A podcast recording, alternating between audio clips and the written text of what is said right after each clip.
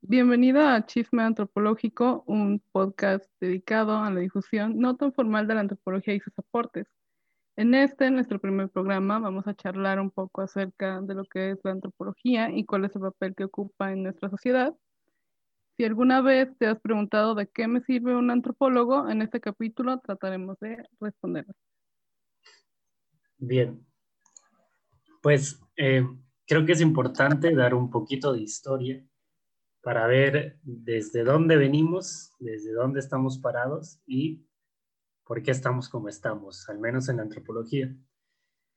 Em, el surgimiento de la antropología pues no es tan noble ni tan pues, de buen samaritano, sino que eh, surge por allá del siglo XIX como una este, necesidad de las colonias europeas, más bien de los colonizadores europeos, para entender y para tratar de alguna manera a las poblaciones en las que estaban sus colonias. Es decir, como potencias colonizantes, estaban bajo, estaban bajo su dominio no solamente territorios eh, geográficos, sino también territorios culturales. Y entenderlos era muy importante para ellos, puesto que era, era vital para, para continuar su dominio, ¿no? Entonces así surge este entendimiento de lo que llamamos el otro, ¿no? Pero ¿quién es ese otro, no?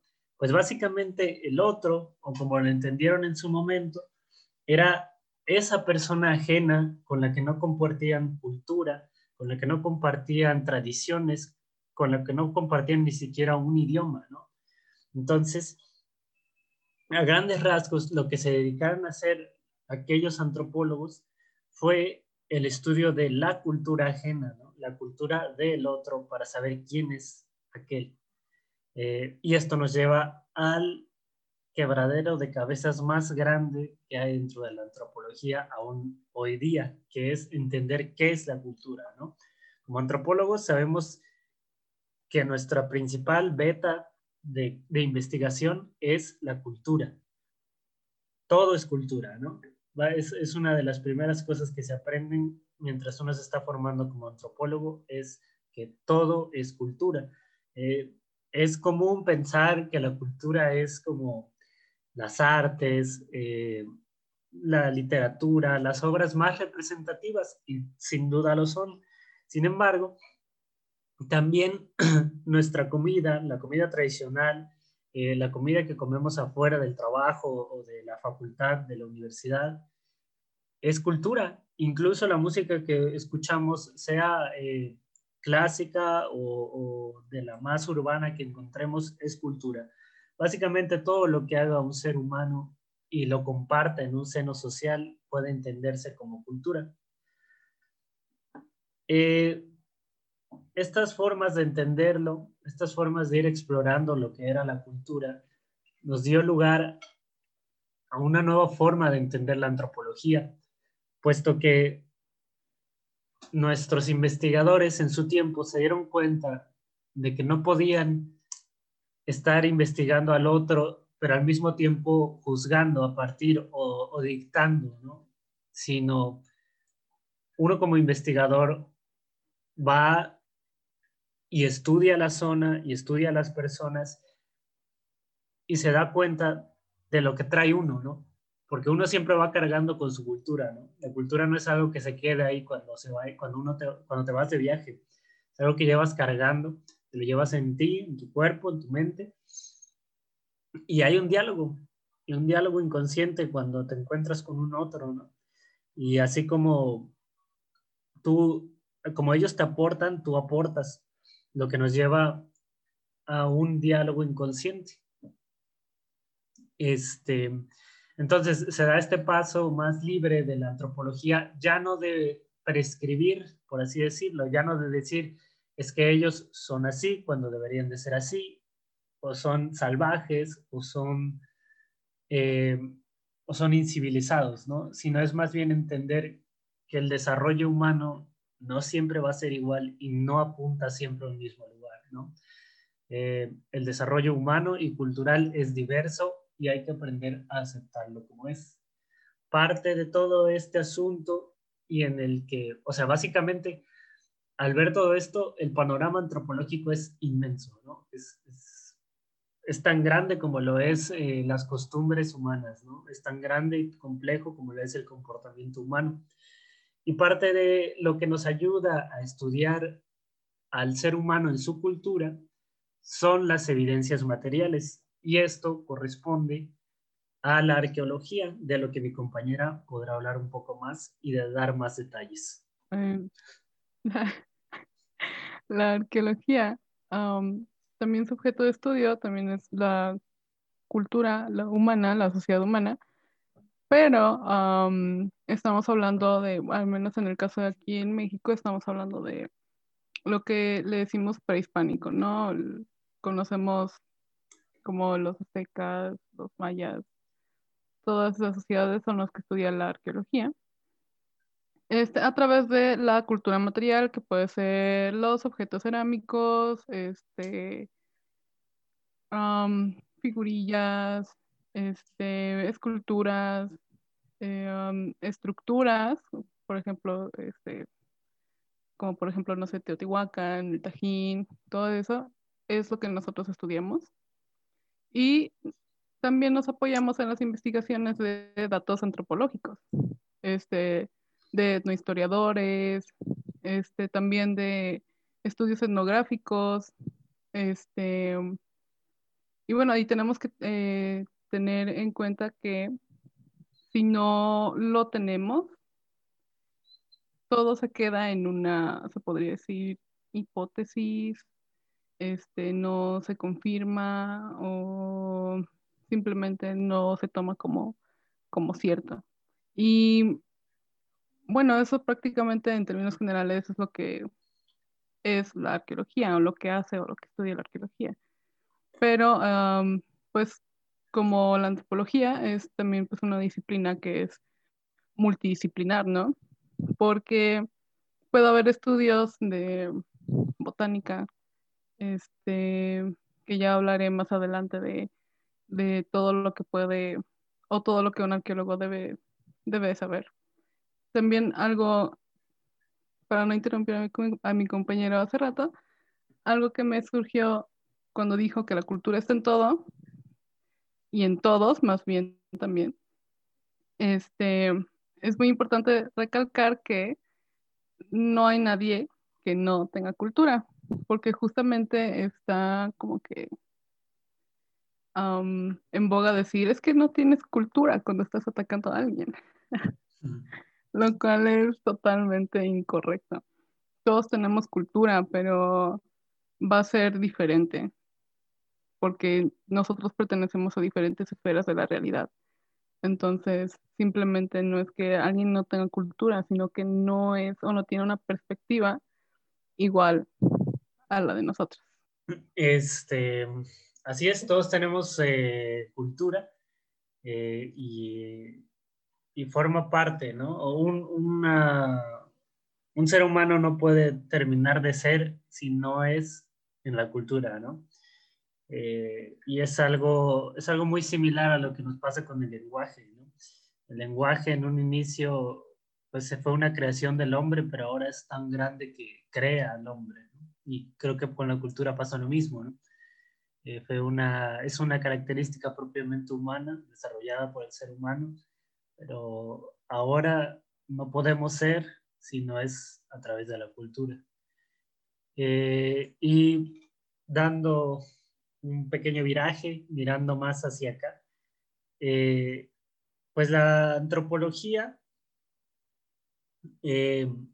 también se ha desarrollado y ha encontrado como una fuente muy interesante de investigación en lo que es nuestro país, ¿no? En México.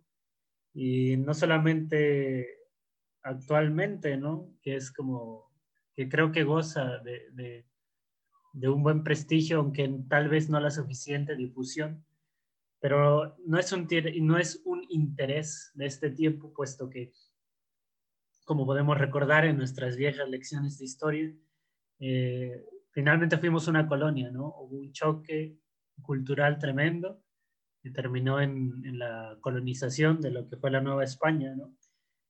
Y pues ahí había este diálogo, ¿no? Había, había este, este entenderse entre otros, entre cultura dominante y la, dominada, entre la cultura española y la cultura eh, de los pueblos indígenas.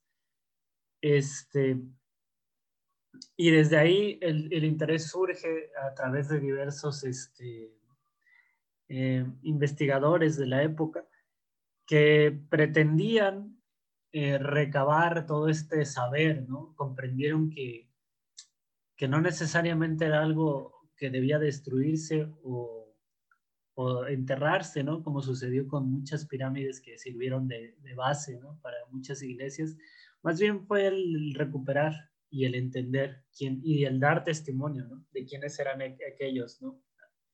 Este, aunque no era propiamente una investigación antropológica, definitivamente comparte ciertos rasgos que, que, actualmente son utilizables, ¿no? Obviamente había un sesgo, un sesgo por su por sus creencias y por su formación eh, religiosa.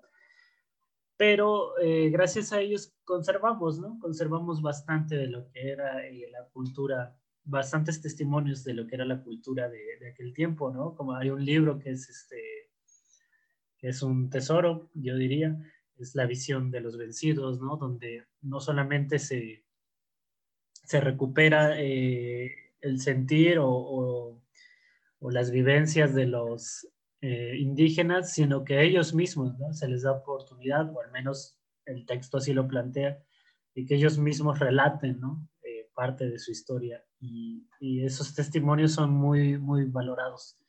Eh, pero finalmente la antropología empieza a surgir como tal, como, como disciplina posterior a la Revolución Mexicana, no en la independencia, puesto que es fue un siglo bastante convulso, intenso, y el país pues está en cambios muy, muy, muy vertiginosos, ¿no? Eh, y aparte, creo yo personalmente que no había como una ideología muy clara, ¿no? Había bastantes grupos. Eh, ya después de la revolución fue muy claro eh, la ideología del país y eh, cuestiones de, de, bien o mal, pues aparte, pero el punto es que surge eh, un interés por recuperar el pasado histórico de la, de la cultura, ¿no? Eh, decir quiénes somos, ¿no? Eh, de dónde venimos, ¿no? No somos, no somos españoles, no somos, no somos este, aztecas, ¿qué, ¿qué somos? ¿Quiénes somos? ¿no? Y se da por esta investigación y se decantan en un principio por eh, recuperar el pasado prehispánico, puesto que hay una afinidad con ese pasado. ¿no? Eh, y se empieza a fundar eh, instituciones pertinentes para la investigación arqueológica, digo, para la, la, investigación antropológica, y surge como tal ya una eh, disciplina antropológica con sus investigadores formados en un principio en el extranjero, pero posteriormente aquí.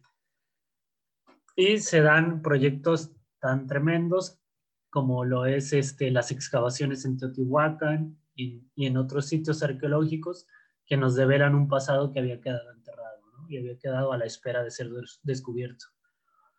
Eh, gracias a esto, nos encontramos con que México no es un país de una sola cultura, ¿no? que México no nada más es uno, sino que realmente tenemos por dentro demasiada cultura, ¿no? Es un país pluricultural en, todo, en toda la extensión de la palabra. Eh, en un principio uno puede pensar que, bueno, es como aquí estamos los mexicanos, que somos como pues los hijos de todos aquellos mezclas, los, los llamados mestizos, y pues allá están los indígenas, ¿no? Que son como los que se conservan más en la tradición de los pueblos originarios cuando en realidad es que no, es que incluso dentro de los llamados mestizos hay una diversidad tremenda. Eh, no es lo mismo ser un veracruzano con, con nuestras tradiciones, con, con, nuestra comida, que ser un, digamos, chihuahuense, ¿no? Hay un cambio totalmente fuerte, ¿no? Bastante grande. Y incluso es curioso y llega a ser divertido intercambiar este, palabras y diálogo y anécdotas con personas de, de, estados del norte, puesto que es otro país, es otro país por completo, ¿no? Y en el caso de los pueblos originarios, pues es mayor aún, me parece, la diversidad, puesto que no solamente los, los distingue una variedad cultural y geográfica, sino también una variedad lingüística. Eh, tenemos una riqueza eh, de lenguas indígenas tremenda, eh, que sin embargo, tristemente muchas se pierden, pero aún así muchas otras se recuperan, ¿no? Y, y siguen vigentes y siguen actuales y se siguen revitalizando, ¿no? Y sería, es un, una labor del antropólogo, del antropólogo lingüística, lingüista en especial, el, el hacer visibles estas, estas formas de expresarse en otros idiomas, puesto como ya se ha dicho, pues una lengua es una forma de ver el mundo, ¿no? Y esas, y esas, esas visiones no hay que perderlas. Bueno, rescatando lo de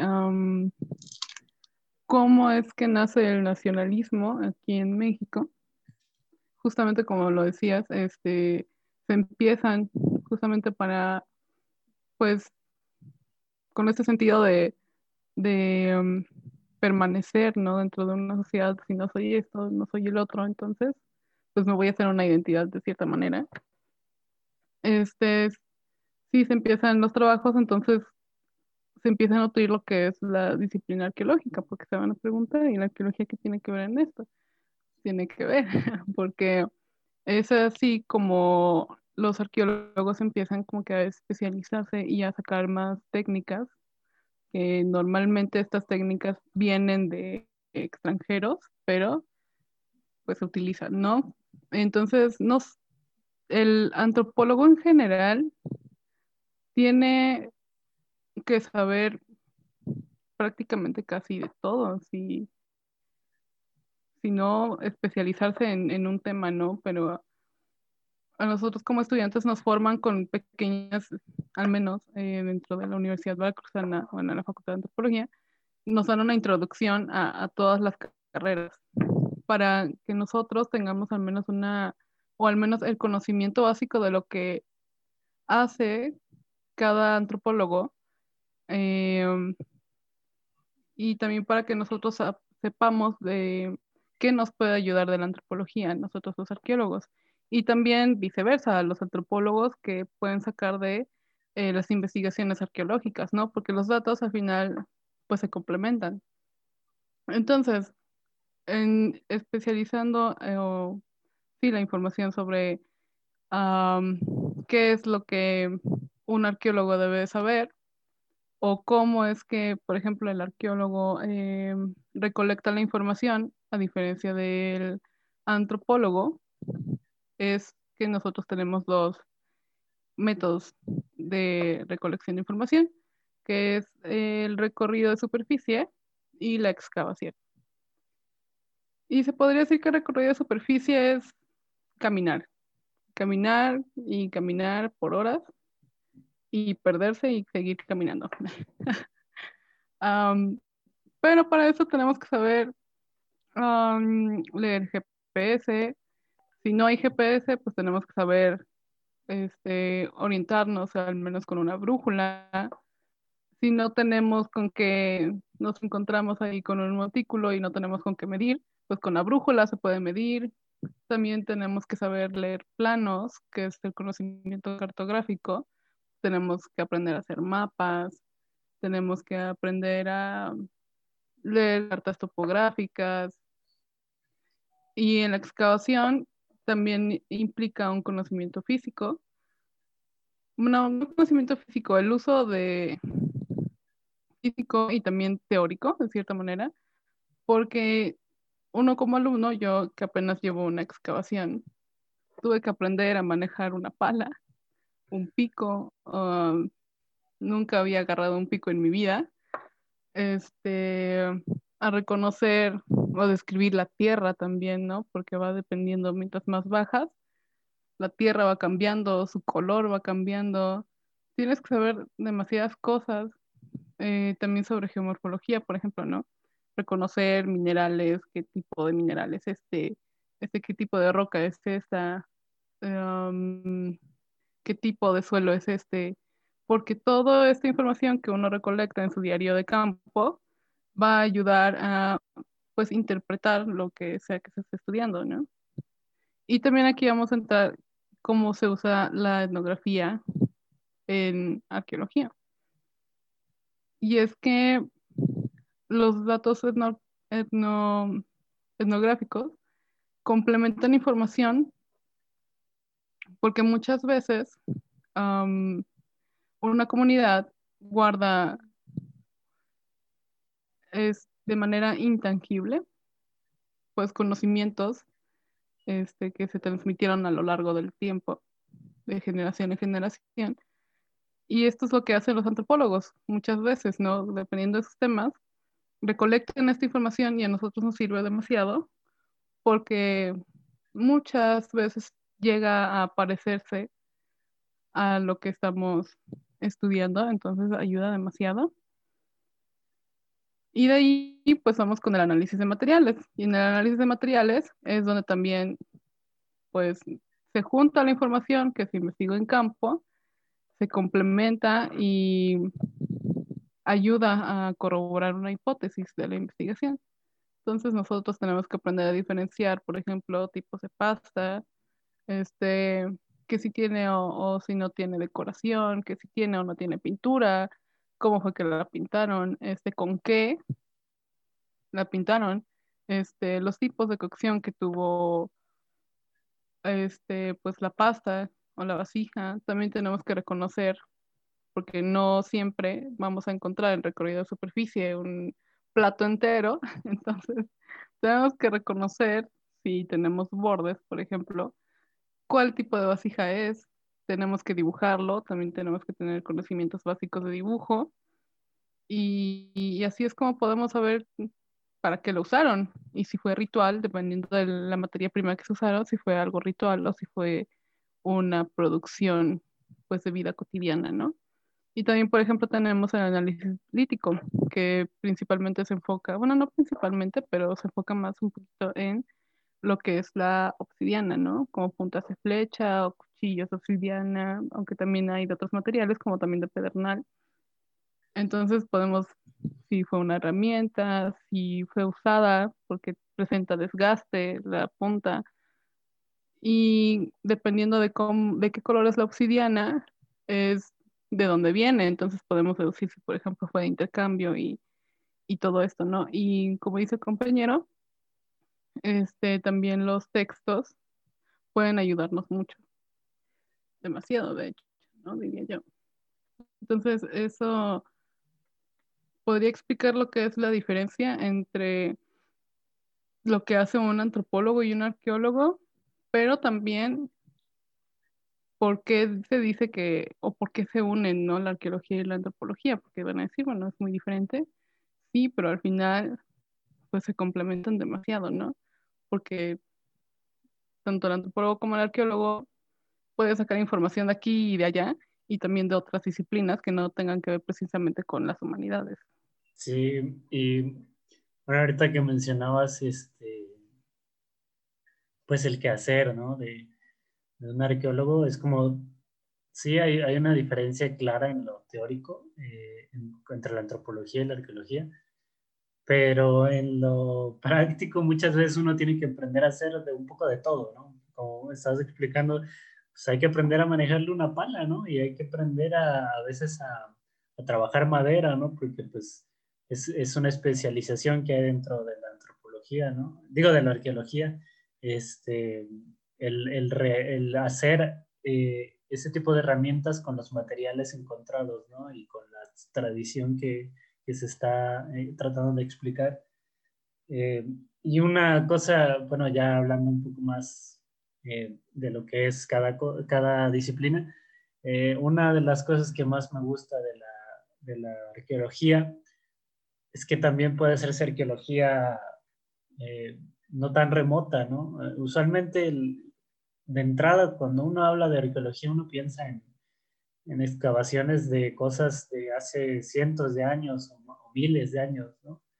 Pero una de las cosas que más me, fascinó de la arqueología fue que también eh, hay arqueología urbana, ¿no? De, estos cuates que se, que se pusieron a, rebuscar entre, entre la basura, ¿no? Hasta, hasta de pepenador le, le tiene que aprender, ¿no? Y, y encontraron cosas importantísimas, ¿no? O sea, porque al final de cuentas es, es algo muy, muy chido el darse cuenta que la basura no miente, ¿no? La, la basura en nuestros desechos van nuestras prácticas, nuestras... Eh, todo aquello que hacemos sin, o sea, fiable totalmente, ¿no? Nuestras, nuestras costumbres a la hora de comer, a la hora de, de, de lo que consumimos y, es, digamos que es muy elocuente, son muy elocuentes nuestros desechos en cuanto a, en cuanto a nuestra forma de vida, ¿no? Igual y ese es nuestro mayor testimonio de, de sociedad eh, capitalista, consumista, a lo mejor ese va a ser nuestro mayor testimonio, ¿no? Los, los, los grandes basureros, o, no, sé qué opinas tú.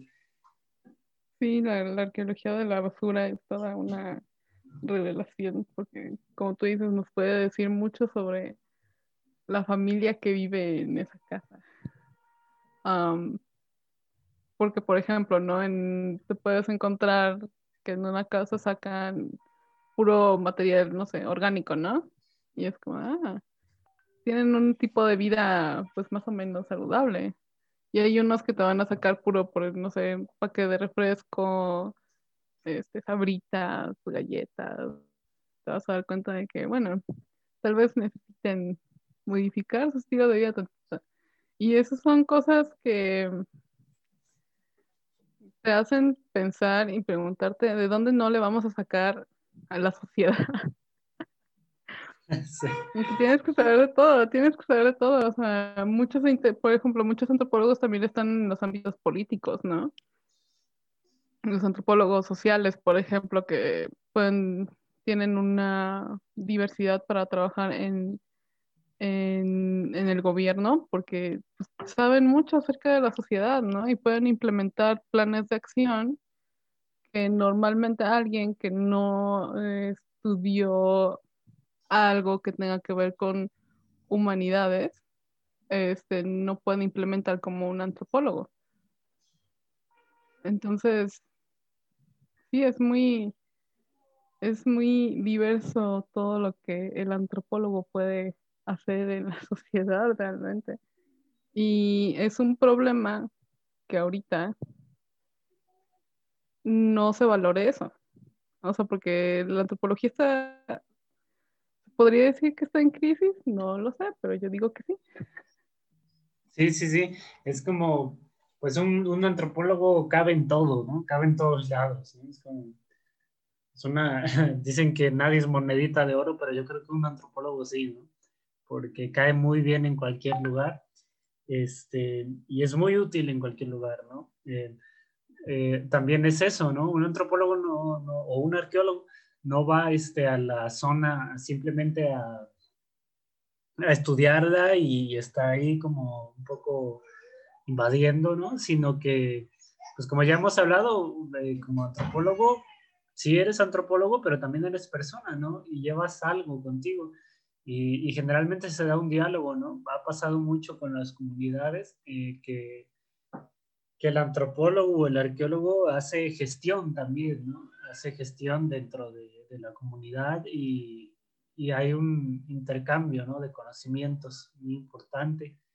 Y como mencionas, o sea, a veces hay estos clichés, por ejemplo, de que antropólogo, pues te vas a internar en, en algún lugar remoto pero tampoco es necesario, ¿no? Por ejemplo, hay un artículo de una, este, un, estudio antropológico en, en, en la urbe, ¿no? En Guadalajara, precisamente, y cómo se hacen estos, eh, aquí, bueno, en este caso, llamados cotos, o, en un término más, digamos, conocido, los guetos, ¿no? Eh, pues quienes están encerrados ahí ya no son gente marginal, gente indeseable, lo que son los propios ricos, ¿no? la propia élite ante la, una avanzada de inseguridad o de, incomodidad ante la, ante la ciudad, pues deciden pertenecer, pero al mismo tiempo aislarse, ¿no? Y, mantener este grado de, de distinción, ¿no? Y, y pues es eh, súper interesante y es muy útil, ¿no? Muy revelador de nuestra cultura, de, de, lo que somos hoy día también, ¿no? Demasiado, demasiado revelador. Y también, bueno, ahorita, por ejemplo, en cuarentena, que nos tuvimos que adaptar a otro tipo de aprendizaje, hablando como alumnos, pero también como maestros. Bueno, no, yo no soy maestra, pero los maestros tuvieron que adaptarse a otro tipo de enseñanza. Este, no sé, creo que en general hubo un interés en lo que es eh, la investigación de diferentes culturas, ¿no? Este, por ejemplo, las sociedades de las que viven, por ejemplo, en el Amazonas, ¿no? Que se podría decir que siguen siendo algunas comunidades de allí, siguen siendo, se podría que, entre comillas, porque no quiero ponerlo tan así, pero salvajes, ¿no? Entre comillas, como luego le dicen, ¿no? Primitivas, no lo sé. Ah, y hay muchas personas que se interesan en eso, ¿no? Sí, sí, porque no son salvajes y eso es una problemática de la sociedad occidental en la que estamos. Que lo que es diferente a nosotros o que piensa diferente a nosotros nos hace retroceder como sociedad y no es así. Incluso muchas, muchos de ellos eh, podrían hacernos avanzar, simplemente no, nosotros como sociedad, aquí en México al menos racista, mm, no les damos oportunidades. Y me integro porque tampoco es que yo esté allí, no es que sea yo racista, pero tampoco estoy ayudando todavía en algo. Sí, claro, desde, pues desde nuestra posición es muy fácil eh, cerrar los ojos y, bueno, no cerrar los ojos, sino mirar para otro lado, ¿no? Al final de cuentas, muchas veces solamente participamos del problema social cuando a nosotros nos afecta. Es difícil ser empático, pero precisamente para esto nos ayuda la arqueología la antropología, ¿no? Para, para aprender a entender a los otros en sus problemáticas y, y buscar avanzar en conjunto, ¿no? No decir qué hacer, sino decir qué, en qué te puedo ayudar, ¿no? o cómo podemos mejorar. Sí, porque ellos saben, saben sus necesidades y justamente es por esta diferencia de pensamiento que nosotros no podemos llegar a, pues te voy a ayudar, pero de mi manera. no, no es así, porque no sabemos qué necesidades o lo que ellos necesitan para, pues, sobresalir. Ellos son los que saben, porque ellos son los que viven eso. Nosotros vivimos de otra manera. Sí, claro, a veces la mejor ayuda que uno puede brindar es la de comprender, ¿no? Más que la de ofrecer algo, sino entender qué está pasando. Exactamente. Pues yo creo que con esto damos por terminado la, este primer capítulo piloto de, de, este podcast, de este chismecito antropológico. Y, este, y pues ya veremos en los demás capítulos qué sucede, puesto que habrá invitados y, y conversaremos eh, con ellos acerca de sus proyectos y especialidades. ¿No te parece, compañero? Claro, y también para que se den cuenta de que estamos metidos en todo.